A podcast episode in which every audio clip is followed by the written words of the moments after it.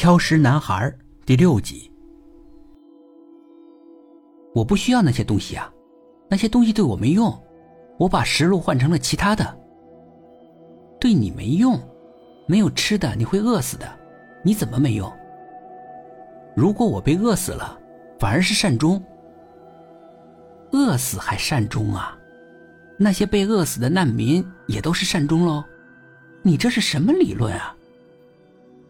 不能一概而论，就像同样是做一件事情，比如给乞丐施舍钱财，如果是给了真的乞丐，那就是帮助别人，是善举；如果给了假冒的乞丐，那你只是被骗了，助长了他的欺骗，明白吗？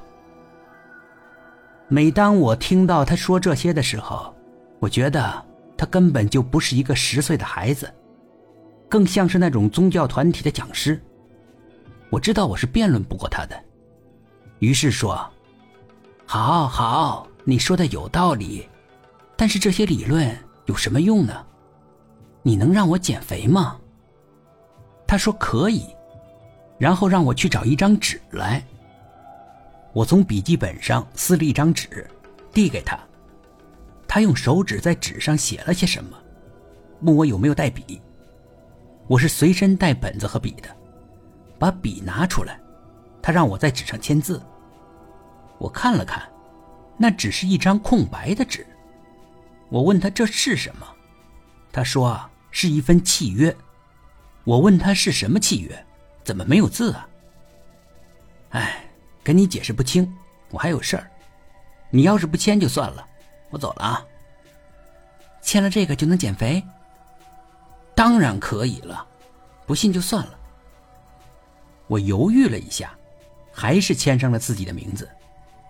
他看了看，写繁体字，不要写简体字。于是我把我的名字用繁体字又签了一次。从那以后，过了半个月，我发现我的体重真的减轻了五斤，而且我的饮食偏好也变了。之前我特别爱吃糖，但现在是特别厌恶吃糖。以前呢，我比较怕辣，一点点辣吃起来都不对胃口。可是现在，我很能吃辣，刻意的买高辣食物吃。过了一个月之后，二宝突然就不来上学了。